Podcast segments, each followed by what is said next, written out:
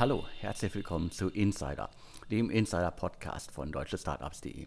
Mein Name ist Alexander Hüsing, ich bin der Gründer und Chefredakteur von deutschestartups.de. Heute spreche ich wieder mit äh, Sven Schmidt, Seriengründer, Internetinvestor, OMR-Podcast-Legende und derzeit in Essen im Ruhrgebiet mit Maschinensucher unterwegs. Bevor es mit den Inhalten losgeht, hier wieder eine Werbebotschaft. Die heutige Ausgabe wird gesponsert von der Münchner Personal- und Unternehmensberatung Parade Riposte Leadership Solutions. Die erfahrenen Berater und Coaches unterstützen insbesondere Unternehmen der Digitalwirtschaft sowie Startups und Grown-ups in allen Fragen rund um die Optimierung und Entwicklung der Personal- und Managementstruktur.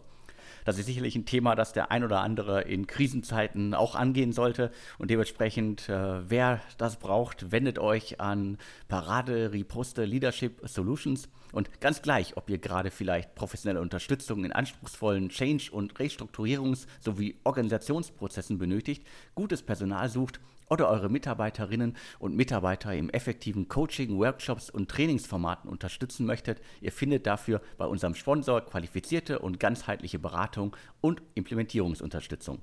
Alles weitere findet ihr unter www.parade-riposte.com. Und da schreibt man, wie man es äh, spricht, P-A-R-A-D-E minus R-I-P-O-S-T-E. Aber alles weitere findet ihr auch in den Infos zum Podcast auf den jeweiligen Plattformen. Dann legen wir auch direkt los mit den Inhalten. Wir haben in den vergangenen Wochen ja schon mal über die äh, Start-up-Hilfspakete der Bundesregierung, die verschiedenen Maßnahmen, die es da gibt oder geben soll, gesprochen. Und ähm, das hat auch durchaus zu äh, Reaktionen geführt. Und zwar auch, äh, auch bei dir, Sven. Du hast ähm, hier im Podcast drüber gesprochen, du hast äh, an anderer Stelle drüber gesprochen und hast äh, jetzt in der vergangenen Woche eine Einladung äh, zum ähm, zu einem weiteren Podcast, zu einem weiteren Gespräch bekommen, und zwar mit äh, Thomas Jatzombeck, äh, dem Start-up-Beauftragten der Regierung, und mit äh, Carsten Linnemann, der sicherlich auch den einen oder anderen bekannt sein sollte. Der kümmert sich halt um Mittelstand und äh, sonst was äh, bei der CDU, CSU. Und äh, ja, ich glaube, du holst uns jetzt mal ab. Was ist passiert und worüber habt ihr gesprochen?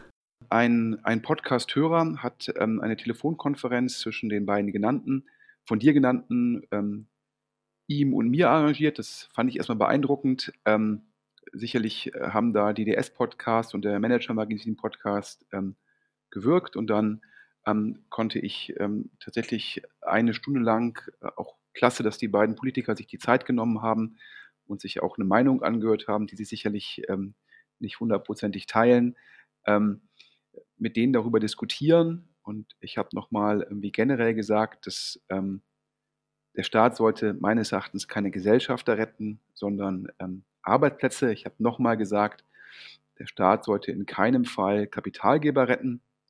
Und äh, ich habe auch nochmal gesagt, der Staat sollte kein Matching machen, weil Thematik des Missbrauchs, Thematik ähm, der Anreizsysteme. Aber scheinbar ist jetzt diese Entscheidung, dass da ein Matching gemacht wird, die, die scheint gefallen zu sein. Und dann habe ich gesagt, okay, wenn man sich fürs Matching ähm, entscheidet, ist immer noch die Frage, wie macht man das Matching? Und äh, der, der, der aktuelle Vorschlag, ähm, der ist meines Erachtens, ähm, ja, da ist dem Missbrauch und der adversen Selektion Tür und Tor geöffnet. Und daher äh, habe ich dann konkret ein paar Punkte genannt. Ähm, ja, letztendlich ist ja mein Vorwurf an den Bundesverband, mein Vorwurf an Herrn Miele, ist ja, dass da ja, aktuell eine asoziale Reichtumsumverteilung geplant ist von der Rewe-Kassiererin, von der Lidl-Kassiererin zu Risikokapitalgebern, was ich äh, moralisch extrem problematisch finde. Ähm, und dann habe ich gesagt, ja, ähm, wenn ich das nicht verhindern kann, muss ich zumindest gucken, ähm, dass, der, dass der Schaden, der Flurschaden äh, so klein wie möglich ist. Und habe gesagt, das Wichtigste ist jetzt erstmal um die adverse Selektion ein bisschen zu begrenzen, dass ähm, ein Investor sagen kann, das mache ich für alle meine Finanzierungsrunden, die jetzt in den nächsten 18 Monaten anstehen, oder für keine. Also anders ausgedrückt, ich möchte verhindern, dass es in einem Portfolio eines Investors zu Adverselektion kommt, nach dem Motto, für die ähm, Enterprise Software Firma, die hervorragend läuft, mache ich kein Matching. Für meine E-Commerce-Firma, die ich eigentlich schon vor Corona mental abgeschrieben habe. Da nutze ich Matching. Und da hatte uns auch ein Hörer vom DS-Podcast darauf hingewiesen, ähm, dass es ähm, das auch schon so ist, glaube ich, wenn der IVE das zusammen mit Angels macht. Das heißt, da gibt es gar keine Möglichkeit, ähm, dass es in einem Portfolio zu einer adversen Selektion kommt. Also das ist erstmal Punkt 1. Punkt 2, das Matching sollte maximal 50 Prozent sein. Ähm, wir kommen jetzt ja noch später im Podcast zu neuen Finanzierungsrunden und das zeigt, dass weiter Geld im Markt ist. Und ähm, dementsprechend glaube ich, äh, wenn der Investor trotz dessen, dass er in der Firma schon investiert ist, nicht bereit ist, ähm, ja, 50 Prozent der Runde selbst zu machen, dann ist es wahrscheinlich so, dass es ein totes Pferd ist. Und auch wenn das dann für die Mitarbeiter schade ist, wir können nicht die ganze Zeit tote Pferde weiter reiten. Das Dritte, und das ist ganz, ganz wichtig, für das Geld vom Staat sollte kein VC Carry bekommen und auch kein VC eine Management-Fee. Denn letztendlich ist ja das Argument, dass es das Argument der VCs, dass es aktuell zu wenig Liquidität im Markt gibt durch die Corona-Krise. Das ist übrigens eine These, die ich nicht teile. Und ähm, dementsprechend brauchen sie einen Ersatz für das Geld, was nicht im Markt ist. Auf dieses Geld, was nicht im Markt ist oder was sonst von anderen gekommen wäre, hätten die VCs ansonsten auch keine Management-Fee verdient und auch keinen Carry. Also anders ausgedrückt, ja, das darf in keinem Fall ähm, jetzt für Matching der Fall sein, dass es da irgendein finanzielles Anreizsystem für die, für die VCs oder Kapitalgeber gibt. Und ähm, dann ganz wichtige Punkte, ja, ähm, es muss verhindert werden, dass mit dem neuen Geld ähm, Convertibles oder sogenannte Bridge Loans oder FK zurückgezahlt wird. Denn das neue Geld soll die Firmen ja durch die Corona-Krise bringen und soll nicht dafür, nicht dazu dienen, ja, dass bestehende Investoren sich wieder Geld auszahlen können. Dann, meines Erachtens nach, es geht ja um zwei Milliarden und es geht ja darum, die Firmen durch die Krise zu bringen. Deshalb ist meine ganz klare Aussage, es sollte maximal pro Firma ein Matching von 5 Millionen geben, das dann im besten Falle über 400 Firmen finanziert werden können oder mitfinanziert werden können durch das Matching. Ja, 2 Milliarden, 5 Millionen Max wäre also mindestens 400 Firmen als Konsequenz. Und ähm, das sind die ganzen Sachen, wo man auch beim Matching aufpassen muss, wie die Ausgestaltung aussieht. Und ähm, ganz, ganz wichtig ist halt die Thematik, ähm, dass es da, dass man dass man dem VC sagt, ja, entweder machst du es für alle Finanzierungsrunden, die, die jetzt anstehen, oder für keine. Denn das führt dann zumindest dazu, dass wir wahrscheinlich nur noch eine Art der Selektion auf Kapitalgeberebene haben. Manche Kapitalgeber ähm, werden dann darauf verzichten, weil sie auf einmal merken, oh, das, ich wollte eigentlich nur meinen sogenannten Scheißhaufen durchfinanzieren. Und dann bleiben natürlich die übrig, die halt sagen, ich habe so viele Problemfirmen im Portfolio, ich mache es, auch wenn ich meine guten Firmen damit auch finanzieren muss. So. Also das ist der Punkt und das muss man alles wirklich machen. Und da ist ja, bin ich ja weiterhin extrem irritiert über den Vorschlag, man muss sich ja vorstellen, Christian Miele, Mitglied der Miele-Dynastie, Urenkel, Urenkel des Firmengründers, Partner bei E-Ventures, E-Ventures, de facto größter LP, die Otto-Dynastie. Und so jemand macht Vorschläge, die einem legalen Bankraub gleichkommen. Also da, da, da geht bei mir das, boah, ich finde das so ungerecht und so anmaßend und so unfair. Und ich habe gestern, du hattest ja eben über einen Podcast gesprochen, also mit Herrn äh, Linnemann und Herrn Jatzombeck, da gab es halt die ähm, Telefonkonferenz. Ich habe dann ähm, einen Podcast gemacht ähm, am Samstag, der gestern ausgestrahlt worden ist, ein OMR-Podcast, wo ich auch nochmal gesagt habe, ja, eigentlich müsste dann auf, ähm, auf Twitter tr trenden, ja, um, zwei, zwei, um einen Anglizismus hier mal schlecht zu verwenden, habe ich gesagt, müsste eigentlich sagen, Hashtag Kauf keine Miele-Geräte, Hashtag Kaufe nicht bei Otto ein, Hashtag Nehme kein Geld von E-Ventures. Weil jeder Gründer, der von E-Ventures Geld nimmt, der nimmt von jemandem Geld, der aktuell letztendlich einen legalen Bankraub ja, äh, veranstaltet und das Geld der Rewe und der Lidl-Kassiererin wegnimmt. Und das finde ich, ja, also Bill Gurley hat ja äh, einen Tweet gemacht und hat gesagt, ja, äh, letztendlich, wenn der Staat der letzte Geldgeber sein sollte, ähm, dann sollte dem Staat auch das gesamte Equity gehören. Und äh, ich, ich Risikokapitalgeber, ja, Wagniskapitalgeber, Venture Capitalgeber, ja, ich kann doch nicht hingehen und wie der Herr Miele, ja, wenn es erfolgreich ist, und E-Ventures hatte ja mehrere erfolgreiche Fonds, da haben die General Partner sehr viel Geld vom Tisch genommen, ja, die Gewinne werden privatisiert und Herr Miele möchte jetzt die Verluste sozialisieren. Und dafür, wir können doch als Unternehmer, wir können auch als, auch als Investoren doch nicht verlangen, dass wenn es gut läuft, ja, sagen wir immer, aber das ist ja auch unser unternehmerischer Einsatz, unser Risiko gewesen. Und das ist auch eine berechtigte Argumentation. Aber wenn es nicht gut läuft, können wir doch nicht nach dem Staat schreien und sagen, er muss jetzt unsere Investments retten und unsere Gesellschafteranteile. Wenn wir das tun, haben wir auch im Boom als Unternehmer keine Argumentation. Und ähm, daher glaube ich auch, das ist unglaublich kurzfristig gedacht. Ja, da, da, da, da fressen mal wieder Gier und Angst hören. Und ähm, ich finde es gerade in der Person von Herrn Miele unglaublich anmaßend. Der Bundesverband der Startups wird geleitet von einem Kapitalgeber, der Geld für Portfoliofirmen sicherstellen will. Ja, es gibt da draußen auch Tausende von Tech-Startups, die haben keinen VC-Investor, die haben dann keinen Zugang zu dem Geld. Und ähm, also das ist auch noch neben der sozialen Gerechtigkeitsfrage, neben der Frage, wie soll unsere Wirtschaft funktionieren, ist es auch eine Frage der Wettbewerbsverzerrung. Also daher, du siehst, Alex, wir haben schon zweimal drüber geredet ich kann mich immer noch drüber aufregen. Ähm, und ähm, das zeigt ja, wie anmaßend ich da dieses Verhalten finde. Und wenn dann auch noch, ja, ähm, die, die initialen Forderungen, die waren ja kein legaler Bank, äh, Bankraub, die waren ja noch mal das, das, gleiche zum Quadrat. Also, und das ist ja noch geteilt worden von dem Uwe Horstmann, einer der Associates von Herrn Heinemann. Also, und wo auch Otto großer Limit-Partner ist, da, da kommt es halt alles zusammen. Da denke ich halt, da versuchen jetzt, ja, ich glaube ja, wir hatten ja schon mal darüber gesprochen, wie die Firma Balsen, ja, glaube ich, im Zweiten Weltkrieg irgendwie Zwangsarbeiter ausgenutzt hat. Und da hat dann, glaube ich, auch der Heinemann äh, dann zum Schluss die Frau Balsen verteidigt.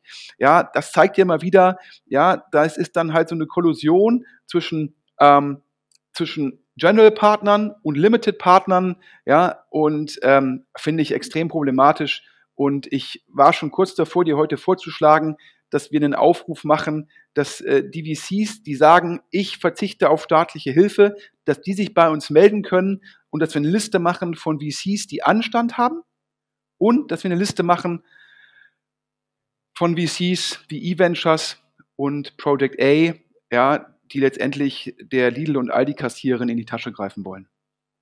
Aber los geht's, neue Themen wahrscheinlich jetzt am besten für die Hörer.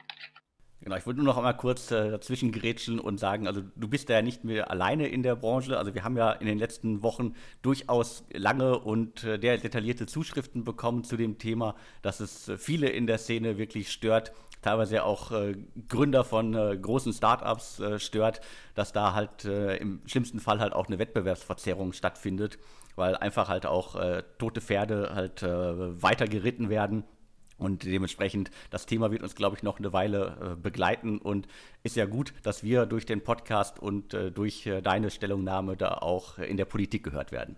Ja, vielleicht nochmal zum Thema tote Pferde. Es hat letztendlich sehen wir ja, also ich habe gestern im OMR-Podcast oder der ist vorgestern aufgenommen worden, gesagt, immer wenn die Politik sich auf das wirtschaftliche Spielfeld bewegt, mu muss sie so agieren wie ein normaler wirtschaftlicher Akteur, gewinnorientiert. Wenn sie das nicht tut, dann kommt es per Definition zu einer Wettbewerbsverzerrung.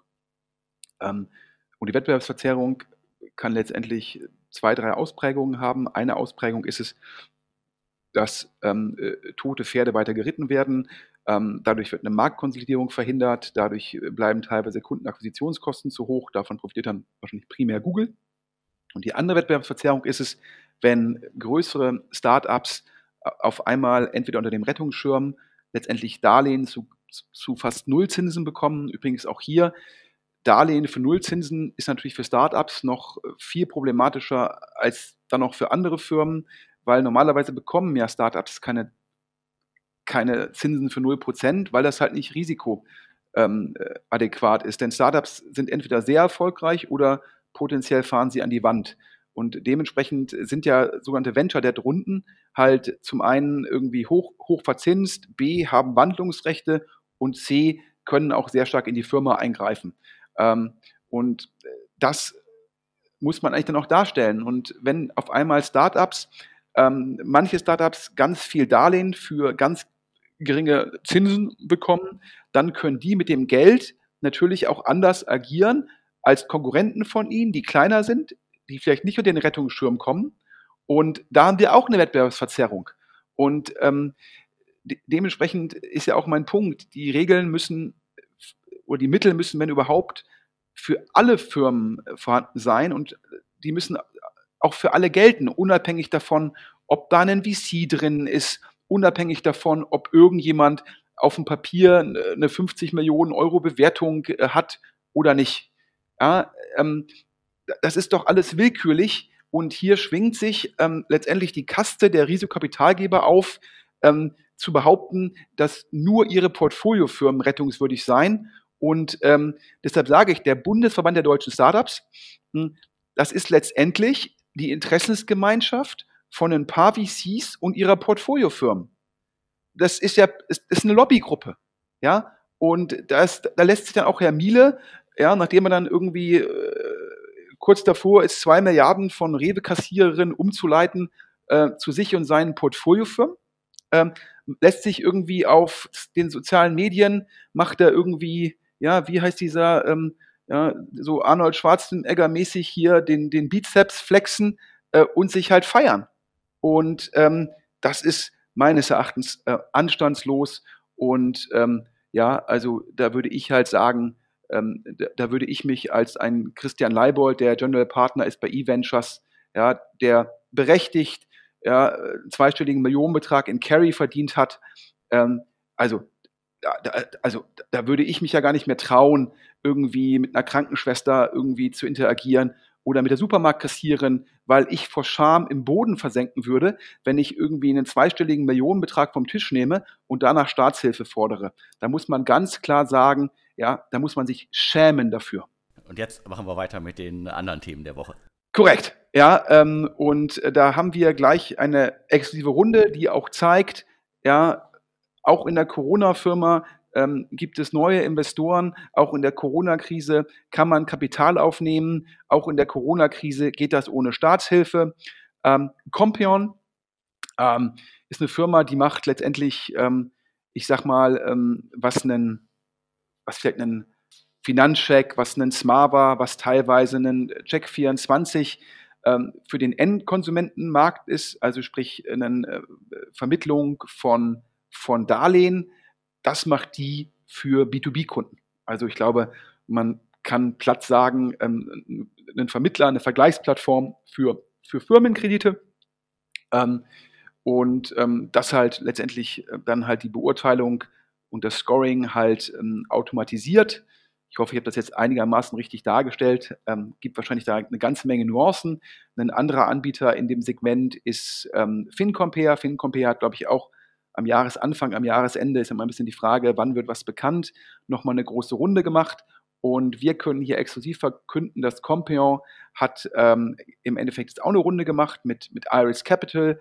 Iris Capital ist ein französischer Investor, der jetzt ähm, auch, glaube ich, in Berlin ein Office aufgemacht hat, also auch ähm, aktiver geworden ist, der, glaube ich, früher mal in, im deutschen Markt Capnemic als Kooperationspartner hat ähm, hatte. Und ich glaube, dass jetzt ähm, Capnamic ist größer geworden, Iris ist größer geworden und daher ähm, ist da jetzt diese Kooperation nicht mehr so eng.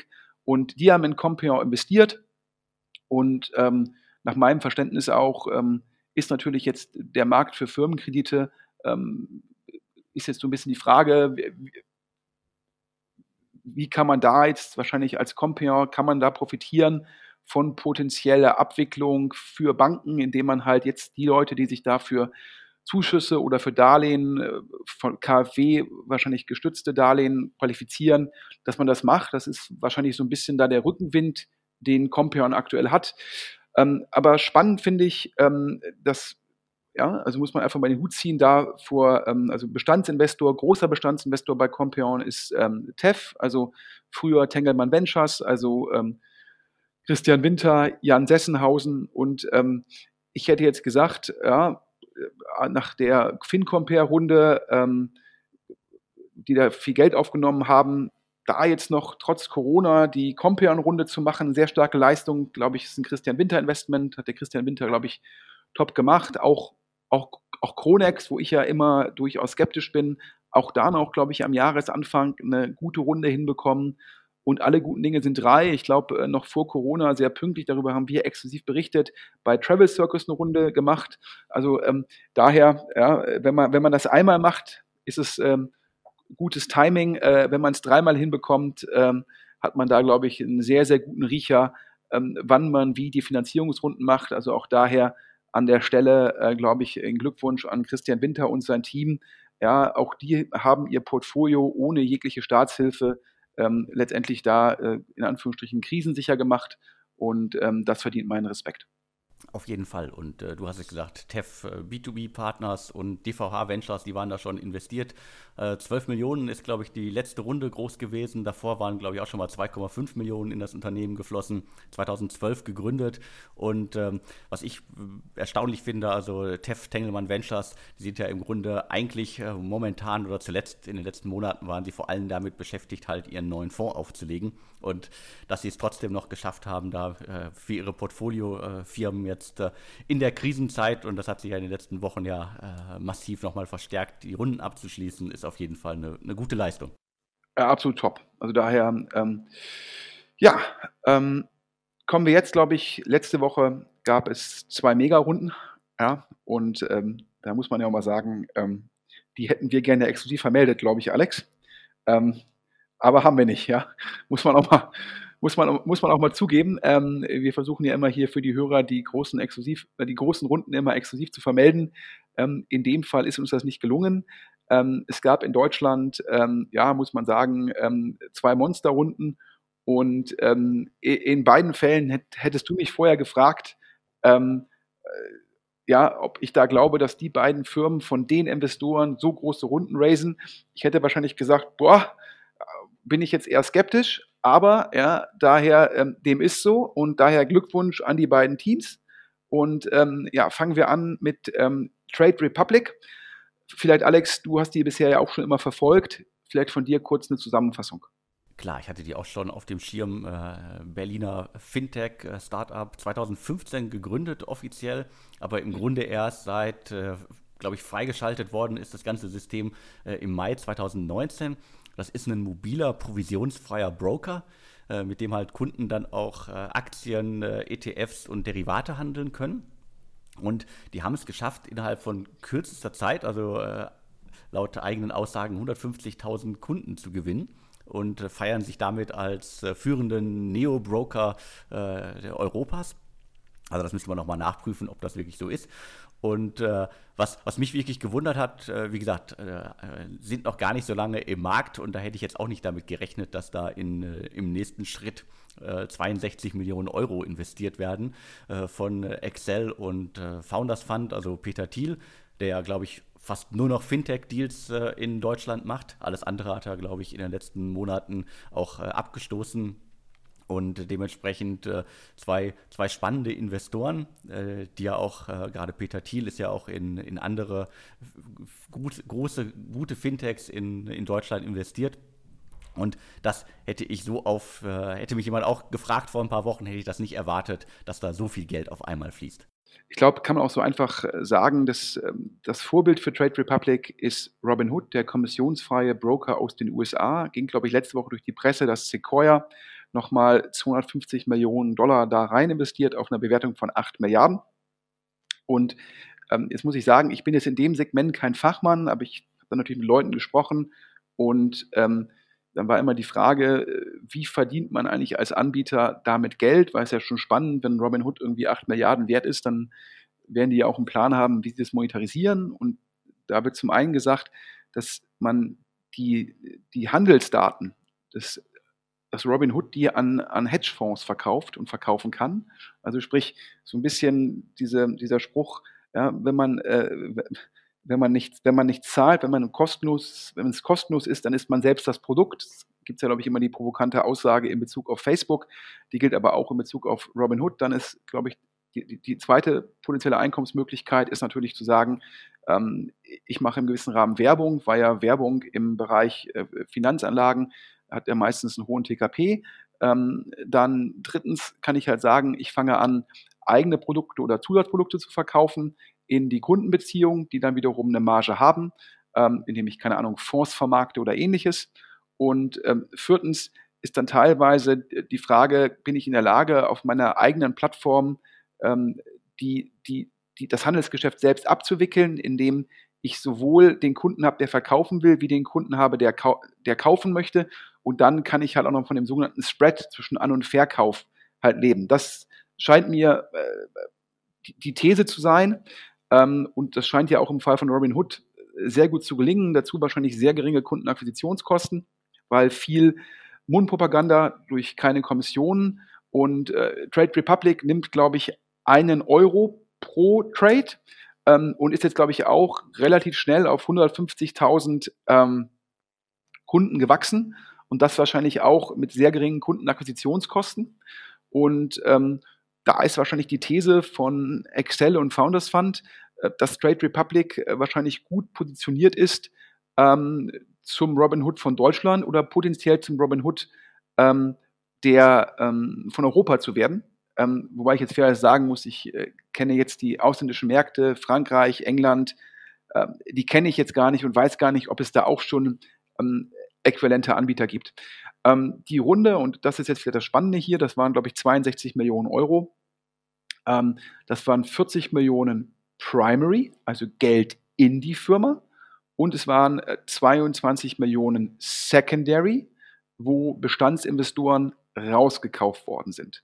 Die sogenannte Pre-Money für, ähm, den, für den Primary-Anteil waren 100 Millionen. Das heißt, es sind 40 Millionen auf einer Bewertung von 100 Millionen investiert worden. Die sogenannte Post-Money-Bewertung waren 140 Millionen. Das heißt, inklusive der 40 Millionen Euro ist die Firma jetzt 140 Millionen Euro wert.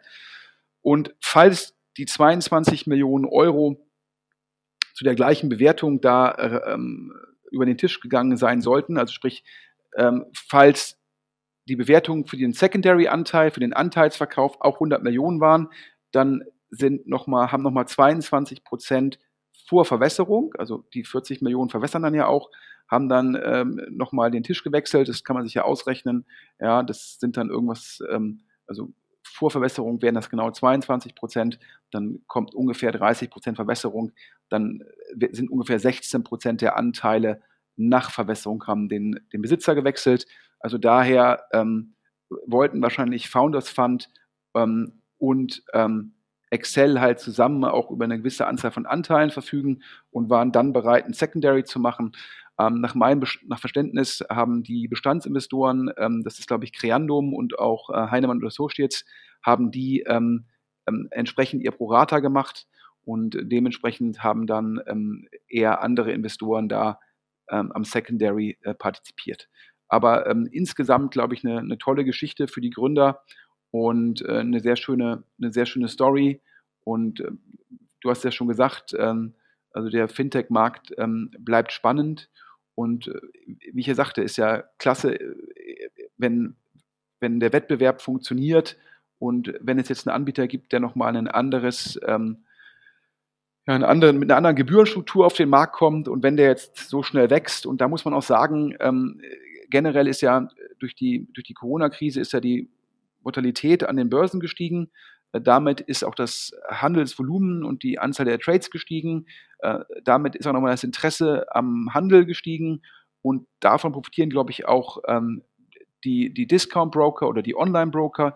Und daher sicherlich für Trade Republic aktuell ähm, auch, auch Rückenwind. Also ich nehme an, es ist, glaube ich, das, der Deal ist jetzt geclosed oder das kann man nicht so ganz rauslesen, aber sicherlich für die Investoren jetzt auch passend, weil die aktuelle Krise da, glaube ich, eher positiv ist. Das wäre da meine Einschätzung zu dem Deal. Und der zweite große Deal, ähm, wir haben ja in Europa, jetzt reden wir immer über das, sage ich mal, Duopol der beiden führenden äh, VCs, äh, Excel und Index. Und Index, ähm, Alex hat letzte Woche, letzte Woche publik geworden, in Taxfix investiert. Aber bevor es mit den Inhalten weitergeht, hier noch eine kurze Werbeunterbrechung. Die heutige Ausgabe wird gesponsert von der Münchner Personal- und Unternehmensberatung Parade Riposte Leadership Solutions. Die erfahrenen Berater und Coaches unterstützen insbesondere Unternehmen der Digitalwirtschaft sowie Startups und Grown-ups in allen Fragen rund um die Optimierung und Entwicklung der Personal- und Managementstruktur. Das ist sicherlich ein Thema, das der ein oder andere in Krisenzeiten auch angehen sollte. Und dementsprechend, äh, wer das braucht, wendet euch an Parade Riposte Leadership Solutions. Und ganz gleich, ob ihr gerade vielleicht professionelle Unterstützung in anspruchsvollen Change- und Restrukturierungs- sowie Organisationsprozessen benötigt, gutes Personal sucht oder eure Mitarbeiterinnen und Mitarbeiter im effektiven Coaching, Workshops und Trainingsformaten unterstützen möchtet, ihr findet dafür bei unserem Sponsor qualifizierte und ganzheitliche Beratung und Implementierungsunterstützung.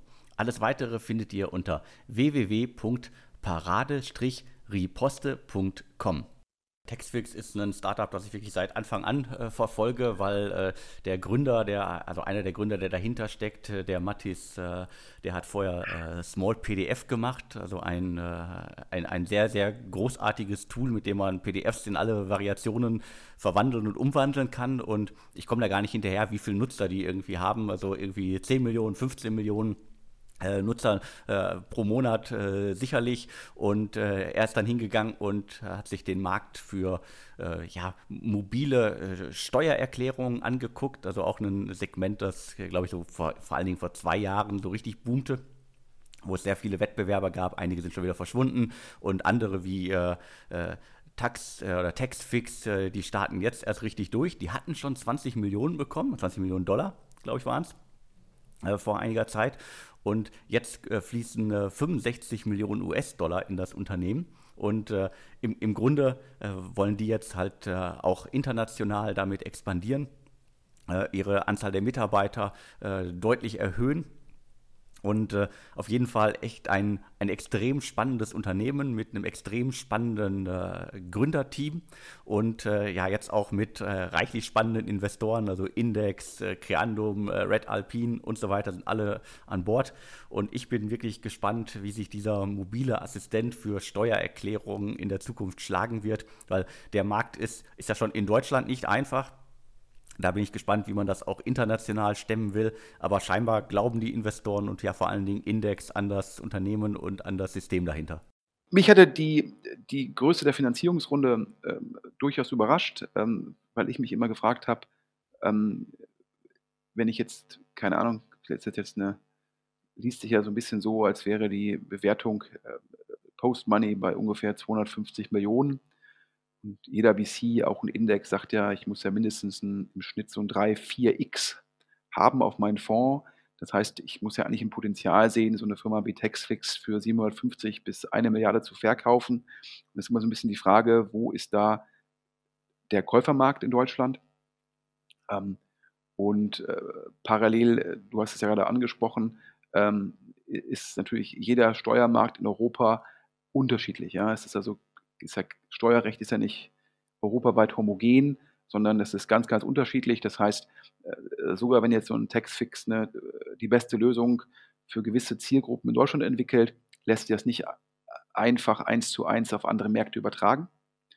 Und das waren so die beiden Punkte, wo ich mir dachte, wow, ja, das hat mich echt überrascht. Dann habe ich mich ähm, im Markt umgehört und da habe ich das gehört. Also zum einen, ähm, A, das Gründungsteam muss irgendwie top, top, top sein. Also du hast ja angesprochen, vor zwei, drei Jahren gab es da diverse Startups in dem Segment, die da ähm, finanziert worden sind und die da gestartet sind.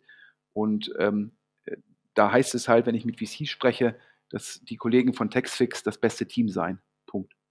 Ähm, und die sind auch scheinbar relativ, ähm, ja, ich sage jetzt mal aggressiv am Markt unterwegs. Ich glaube, die machen Fernsehwerbung und gucken noch in der Anfangsphase andere Teams, wo sehr stark geguckt, was ist mein Kundenwert, was sind meine Kundenakquisitionskosten und äh, wie kann ich jetzt über, über SEO wachsen und die Kollegen von Textfix ähm, durchaus mit unglaublicher Ambition am Start und äh, sehr, sehr perspektivisch denken, wie können wir halt den Kundenwert steigern über die Zeit.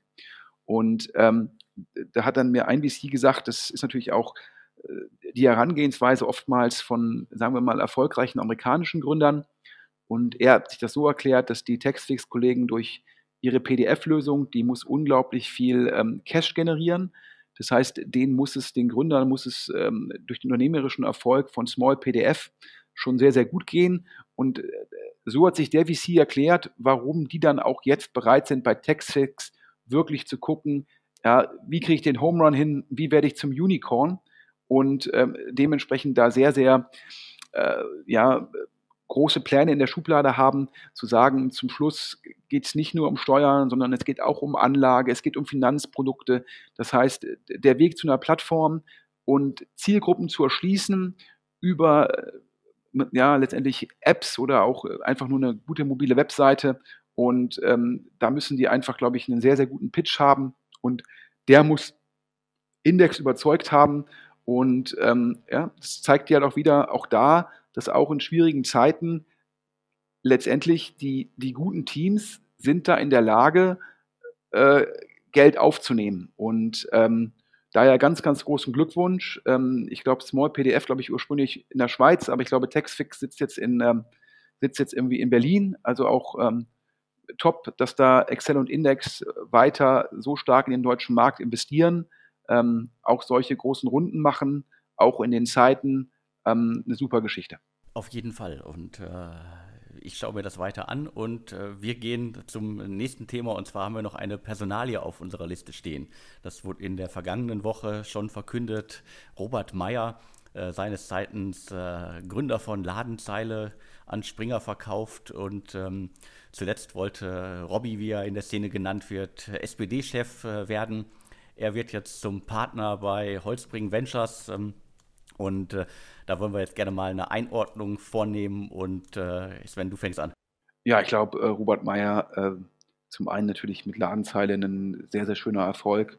Ähm, zum anderen ja auch ähm, sehr, sehr aktiver Angel-Investor. Ähm, also dementsprechend aus Holzbrink-Perspektive bringt er halt sowohl die operative äh, Erfahrung als erfolgreicher Gründer mit, sowie die Erfahrung als sehr, sehr gut vernetzter Angel, ähm, dementsprechend, glaube ich, kann man das äh, sehr gut nachvollziehen. Du hast ja angesprochen, ich glaube, nach Ladenzeile ähm, ähm, hat er versucht, SPD-Vorsitzender zu werden. Äh, Philipp Westermeier hatte mich darauf auch im OMR-Podcast angesprochen, habe ich gesagt, ich glaube, ich hätte mich sehr gefreut, ähm, wenn das geklappt hätte, aber man muss natürlich sagen, ähm, dass äh, Robert Meyer natürlich jetzt nicht ähm, die letzten 10, 20 Jahre lang geguckt hat, wie kann er halt dort ähm, ja, äh, nur Networking machen in der Partei um sich halt entsprechend zu positionieren, wie kann er Bündnisse schmieden, ähm, sondern stattdessen hat er halt als Angel und natürlich primär als Gründer von Ladenzeile gearbeitet. Daher hatte ich damals schon gesagt, ich sehr, sehr ehrenwert und hätte mich sehr gefreut, wenn es geklappt hätte, aber das ähm, war, glaube ich, ähm, immer von der Wahrscheinlichkeit sehr gering.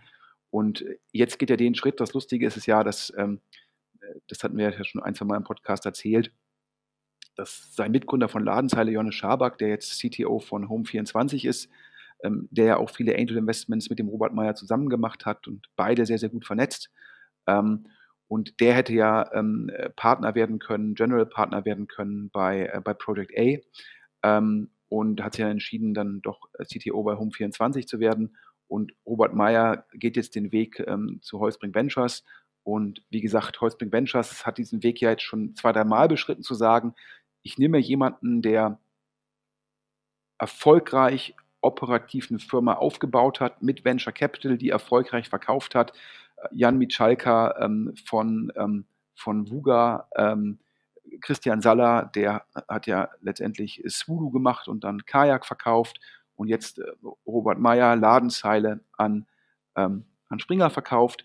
Und alle drei auch ähm, immer als Angel unterwegs und äh, wussten daher halt auch, kannten, kennen die VCs, kennen die relevanten Angels. Und Christian Saller in der Zwischenzeit ja General Partner bei Holzbrink, ähm, Jan Mitschalka und ähm, Robert Meyer sind normale Partner. Ähm, und ich glaube, es gibt jetzt bei Holzbrink Ventures fünf General Partner und ich glaube drei in Anführungsstrichen normale Partner.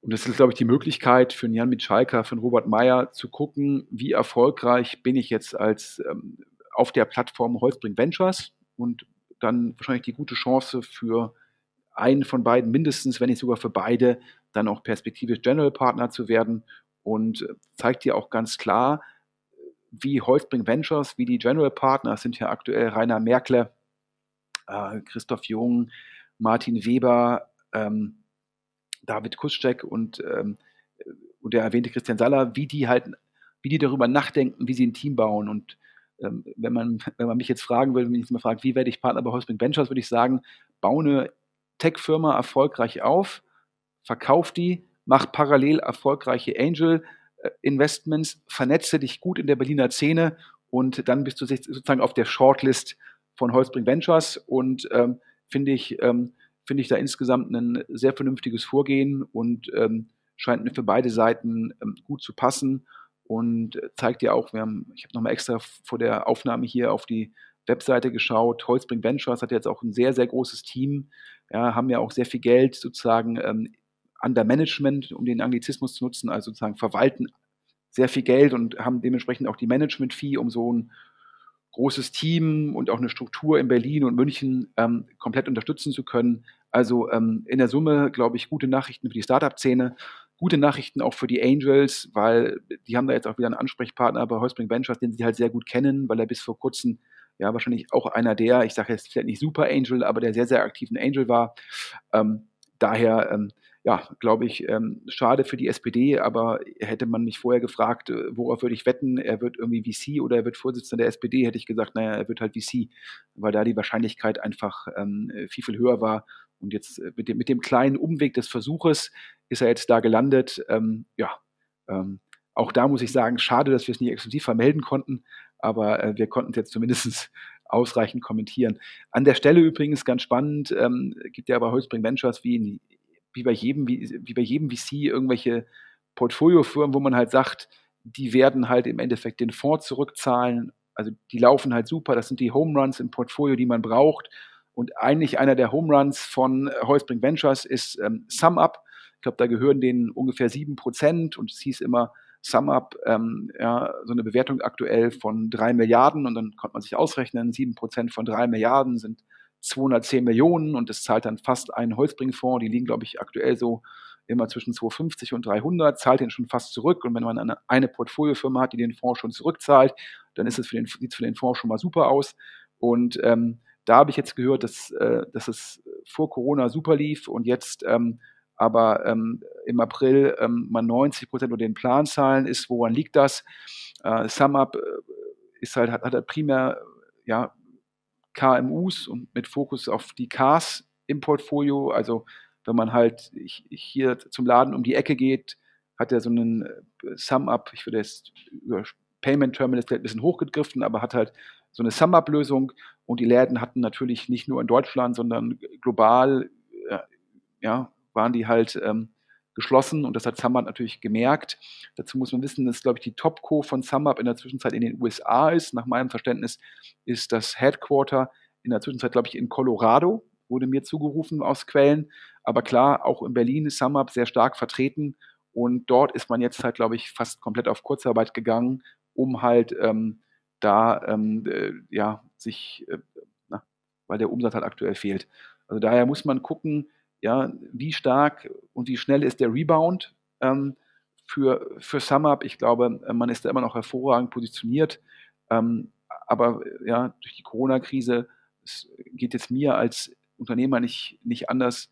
Da verliert man sicherlich ein, zwei Jahre in der Planung. Ja, das, ähm, da braucht man wieder ein, zwei Jahre, um dann wieder auf die Zeit vor Corona zu kommen.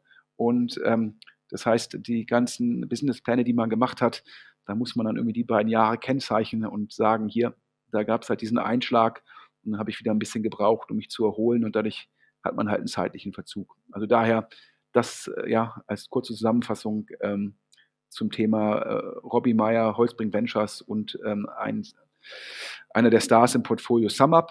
Und jetzt zum Schluss, Alex, hast du für uns noch mal eine Exklusivmitteilung? Ja, wir gehen äh, von äh, Robbie Meyer äh, nach äh, Köln und äh, landen jetzt bei Pinkbus, ein Unternehmen, das wir auf Deutsche Startups auch schon seit einiger Zeit äh, begleiten und immer wieder darüber berichtet haben. Äh, ein Unternehmen, das Flixbus und äh, BlaBlaBus äh, Konkurrenz machen möchte. Und zwar im äh, Vergleich zu den genannten äh, setzt Pinkbus wirklich nur auf Direktverbindungen. Das heißt, sie wollen sich wirklich als Konkurrenz zu Bahn und Flugzeug etablieren und äh, vor allen Dingen die Zielgruppe erreichen, die vom, auf dem Weg von, sagen wir, München nach Berlin nicht 45 Mal anhalten möchte. Und äh, die sind gestartet und ähm, wurden natürlich auch von der Corona-Krise jetzt äh, komplett erwischt. Seit äh, Mitte April steht fast alles, also steht fast alles still. Ich glaube, am 20.03. Äh, ist das Unternehmen nochmal gefahren und hat so die gestrandeten Kunden in äh, Bayern nach Hause gebracht und seitdem ruht die Flotte. Das Unternehmen ist, glaube ich, äh, komplett in, äh, fast komplett in Kurzarbeit. Und äh, die nutzen jetzt äh, die äh, Zeit, wo sie halt äh, keinen Betrieb haben, um neue Sachen auszuprobieren. Unter anderem haben sie auch sowas wie eine Mobility Card gerade entworfen, die in der Post-Corona-Zeit dann an den Markt gehen soll für 29 Euro dann das Streckennetz von Pinkbus nutzen. Und die, die, bauen aber komplett darauf, dass sie halt demnächst wieder starten können. In welcher Form, das wissen sie natürlich auch noch nicht und wo überhaupt. Aber zumindest auf dem innerdeutschen Markt, da setzen sie darauf, dass sie in den nächsten Monaten wieder unterwegs sein können und hatten das auch schon jetzt äh, in, in den letzten Phasen vor der Einstellung so umgebaut, dass man halt immer äh, quasi den Platz daneben frei hatte und äh, alles kontaktlos war und so weiter. Und äh, da gibt es jetzt die Neuigkeiten, die wir exklusiv äh, verkünden können.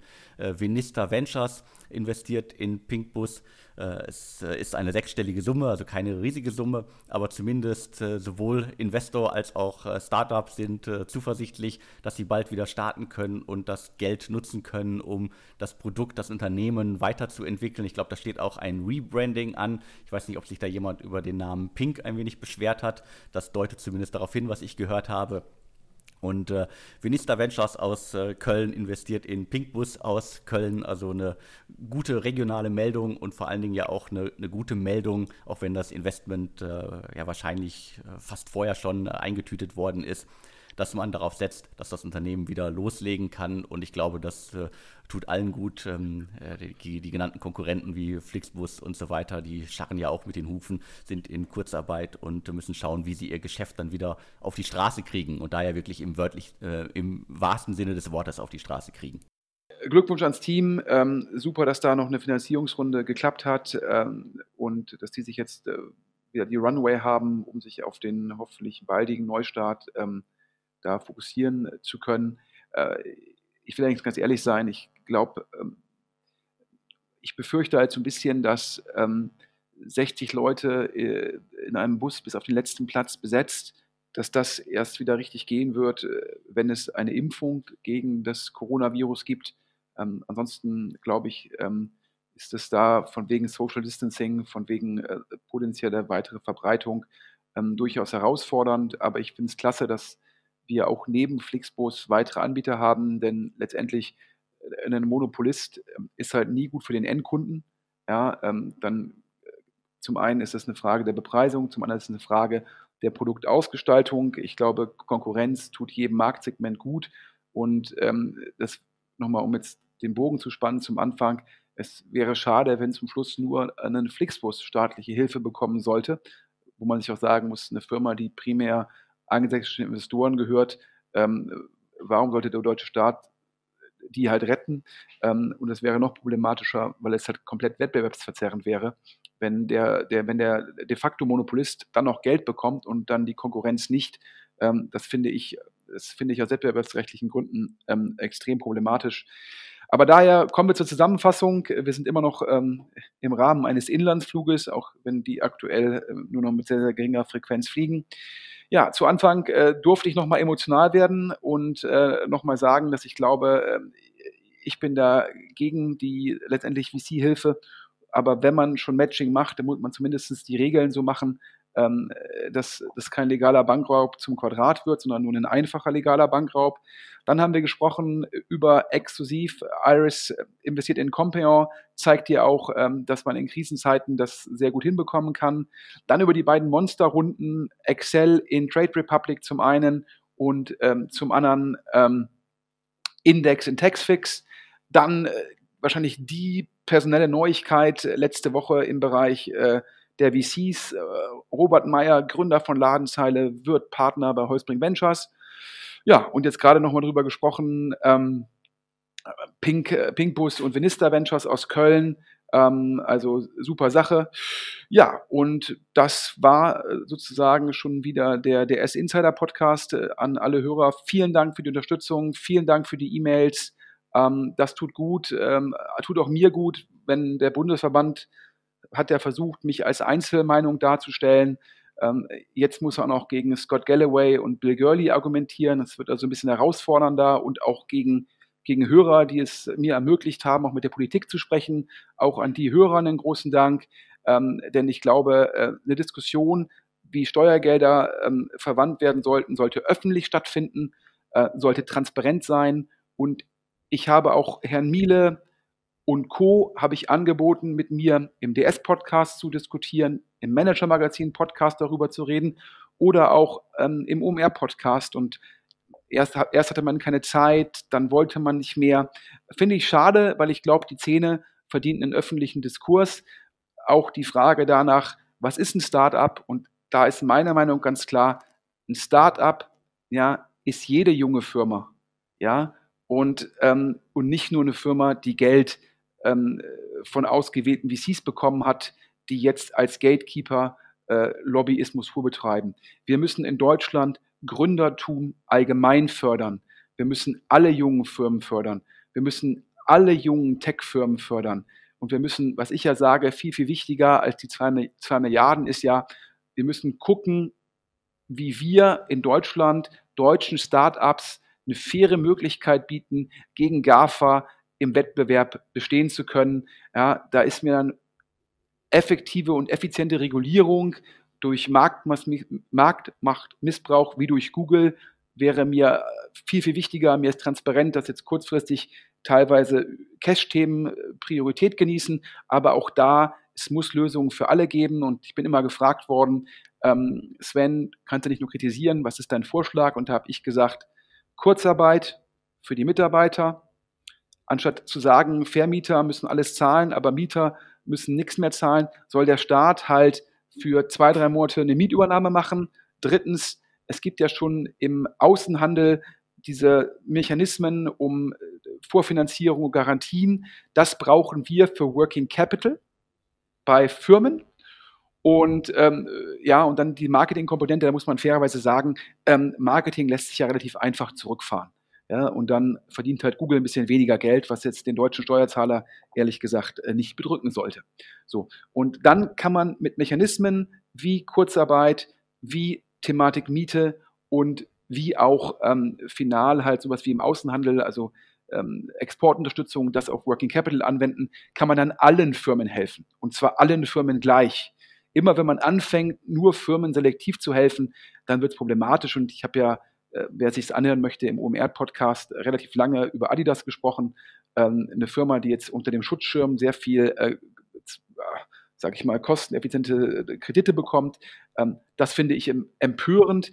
Ähm, ich habe auch gesagt, Hashtag auf keinen Fall Adidas kaufen, ähm, denn das ist ja keine systemkritische Firma. Also wenn es, es gibt durchaus ein paar Argumente, dass man äh, bei Banken einen Gesellschafterwechsel herbeiführen ähm, durchaus das System verunsichern kann. Aber ich habe dann provokant gesagt, ja, ähm, äh, Adidas äh, ist, ist eine Firma, die druckt irgendwie auf die T-Shirts, die man auch bei Kick kaufen kann, drei Streifen drauf.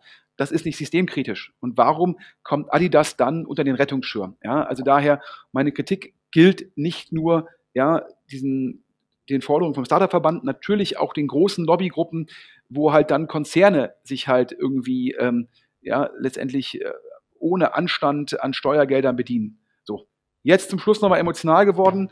Alex, ich, ich gebe es an dich, bevor die Hörer irgendwie denken, ja, der, der Sven irgendwie schon am Montagmorgen auf 180. Ja, passt schon. Also mein Dank gilt nochmal an die Münchner Personal- und Managementberatung Parade Riposte Leadership Solutions. Und äh, mein Appell da draußen, also Startups und Grown-ups, die Hilfe in allen Fragen rund um die Optimierung und Entwicklung der Personal- und Managementstruktur brauchen. Und das kann man in Krisenzeiten ja, glaube ich, auch immer oder man kann solche Sachen halt auch mal vorher angehen. Also wendet euch an äh, das Unternehmen. Und äh, wer auch im Podcast werben möchte, Schreibt uns an podcast.deutsche-startups.de und das gilt natürlich auch für alle, die Infos und Hintergründe haben zu Finanzierungsrunden, äh, Startups, Grown-ups und so weiter, aber auch die uns äh, ihre Meinung sagen wollen. Schreibt uns an podcast.deutsche-startups.de und es gibt auch einen anonymen Briefkasten, da könnt ihr das Ganze machen, ohne euren Namen zu nennen. Ich freue mich auf äh, Mails äh, und ja, Sven, vielen Dank für die Ausführungen und äh, wir hören uns dann in der kommenden Ausgabe von Insider wieder und äh, ja, vielen Dank. In zwei Wochen und alle Hörer, guten Wochenstart und entschuldigt, dass ich auf diesen ein, zwei Themen so emotional geworden bin, aber ich finde es halt einfach sozial nicht gerecht. Also, vielen Dank und einen guten Wochenstart. Und tschüss.